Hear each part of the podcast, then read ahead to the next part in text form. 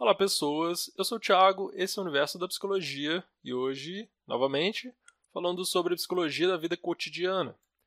A pergunta de hoje é: os erros e acertos nos livros de autoajuda. Essa vou tomar cuidado para não se tornar tão extensa. Isso aqui veio tudo de uma pergunta, várias, vários componentes. Vou falar de alguns. A pessoa que fez a pergunta falou sobre o livro Mindset, a nova psicologia do sucesso. Eu não li o livro, tenho curiosidade de ver como é que é, então não sei avaliar se o livro é bom ou não. Pode ser que sim, pode ser que não. Tem que tomar cuidado com o preconceito com a palavra mindset, que ficou vulgarizada, digamos assim. Muita gente associou com coisas negativas e parece algo muito, muito ruim, mas pode ser que não. Tem que dar uma olhada no livro para ver.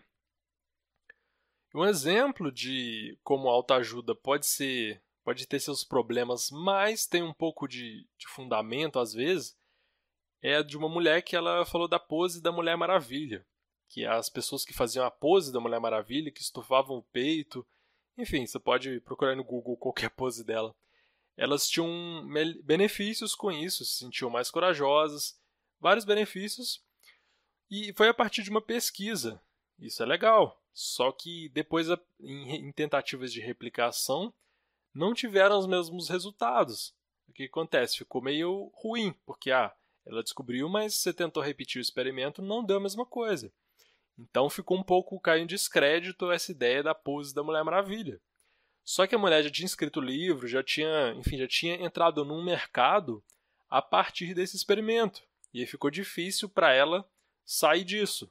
Não é uma crítica à pessoa, enfim, tem que entender a situação dela também. Mas a gente avaliando de fora, você pode pensar assim: ela pode continuar defendendo esse experimento porque a vida dela já muita coisa mudou em função disso e aí começou a vender livro, enfim, e aí ela vai tentar, pode tender a continuar com essa história por causa realmente do dinheiro da venda de livro e tal. Então por isso que é bom você dar uma avaliada um pouco melhor, porque se você for, for ver só o livro dela, pode ser que você ache que isso é uma boa coisa e você ache que a pose da Mulher Maravilha vai resolver sua vida. Não é bem assim. Pode até ter algum efeito, mas aí você tem que ver os experimentos, como é que foi feito e tal. Não é uma coisa mágica de, ah, vou fazer a pose da Mulher Maravilha e vou sair voando por aí combatendo o crime. Talvez essa, essa expectativa exagerada que seja um problema e também as promessas exageradas. Aí sim é um problema. Um outro ponto. Ele mencionou que alguém comentou é, que para ser autoajuda você mesmo tem que escrever. Isso é uma questão mais terminológica, não vou entrar no assunto porque acho que vai desvirtuar o conteúdo. Mas tem, por exemplo, o autodidatismo. O autodidatismo é quando você aprende sozinho, mas você aprende com coisas que outras pessoas escreveram. Mesmo assim, é autodidatismo. Você aprende mediado por um conteúdo que alguém produziu, mas a pessoa que produziu não está ali com você. Então você está sozinho com o conteúdo. Mas é autodidatismo. Autoajuda é você é, ler um livro, um, alguma coisa assim. O material está é, ali para você aprender e aplicar em você mesmo. Lógico que a outra pessoa escreveu, mas isso aí é uma questão mais linguística, eu não acho tão relevante. Vamos considerar autoajuda como algo que você pode aplicar em si mesmo, que você aprende e pode aplicar em si mesmo, em livros principalmente, né? Discussão aqui. O mesmo cara que comentou, é um psicanalista, falou que existem barreiras na linguagem. Sim, existem barreiras na linguagem. Lacan falava muito disso. Mas o Santo Agostinho também falava disso lá no De Magistro um filósofo importante, Agostinho de Pona, né, que se tornou santo, mas era filósofo.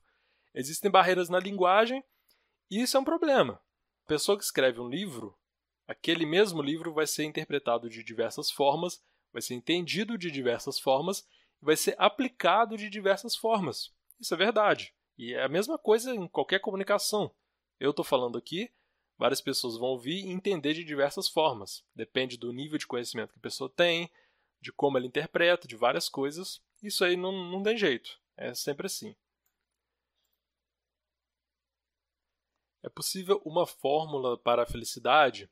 Aí que fica um pouco complicado, né? Porque Muitas vezes os livros de autoajuda prometem uma fórmula da felicidade, 10 passos para você feliz, seja feliz em duas semanas.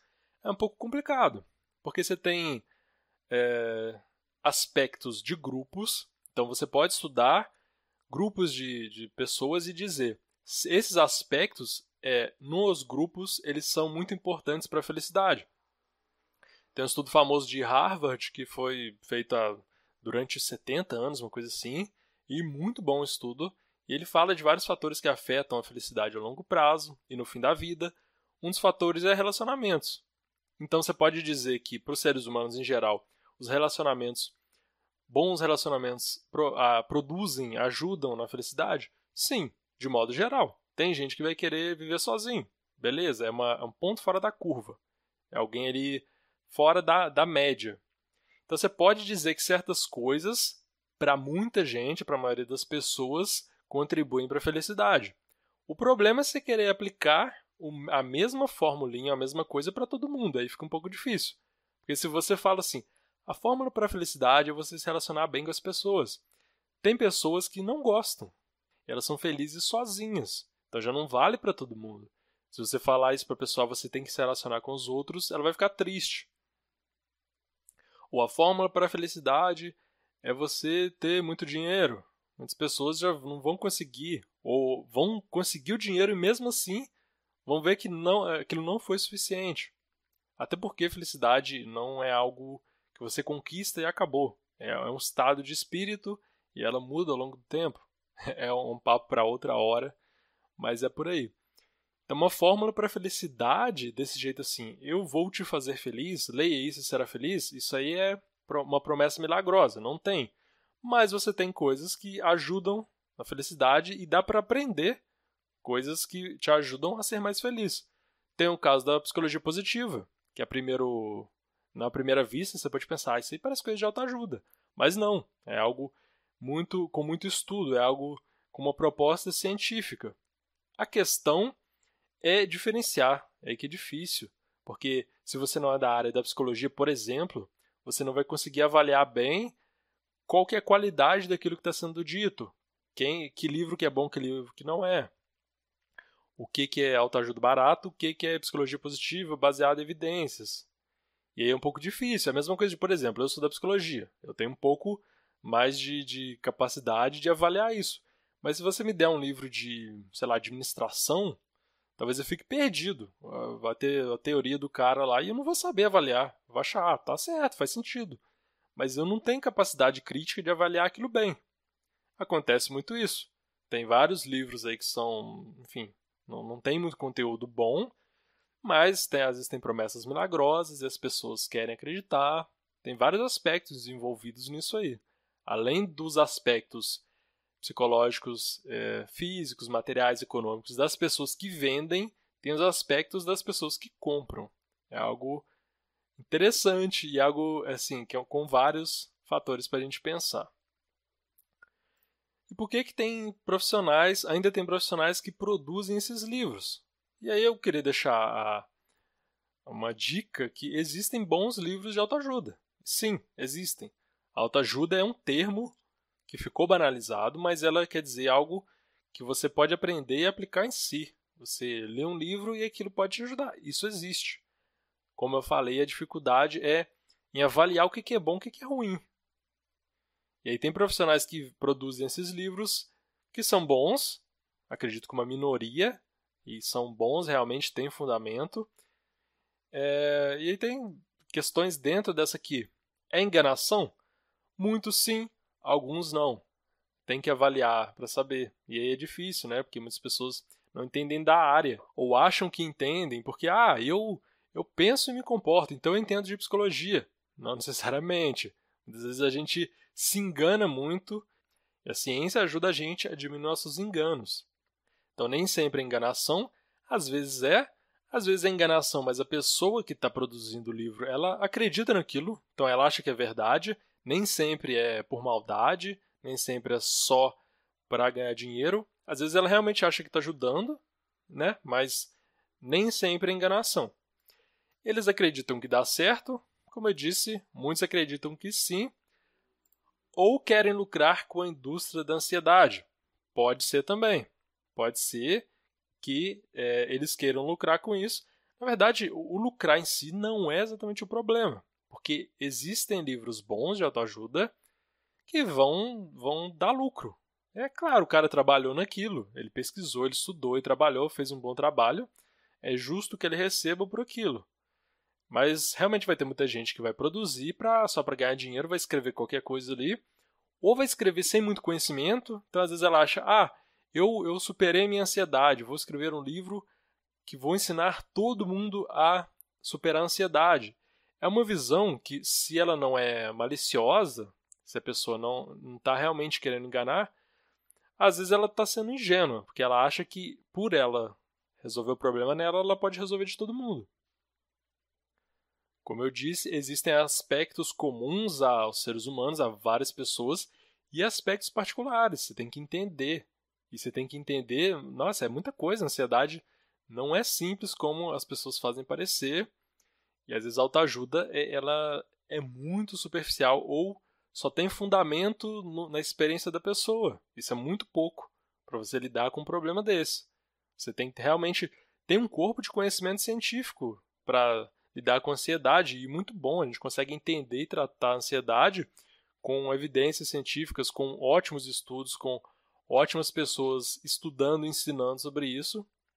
A questão é saber avaliar. E muitas vezes as pessoas não sabem. E é normal. É, eu, se eu for para outras áreas, eu não vou saber avaliar também. É porque eu entendo um pouco mais dessa área e eu vou saber é, identificar melhor os problemas, os erros e acertos dessa área. Então é isso. É, você tem que talvez ter mais cuidado e verificar um pouco como que qual que é a qualidade desse livro, quem que está escrevendo, qual que é os fundamentos do, do que ela está escrevendo.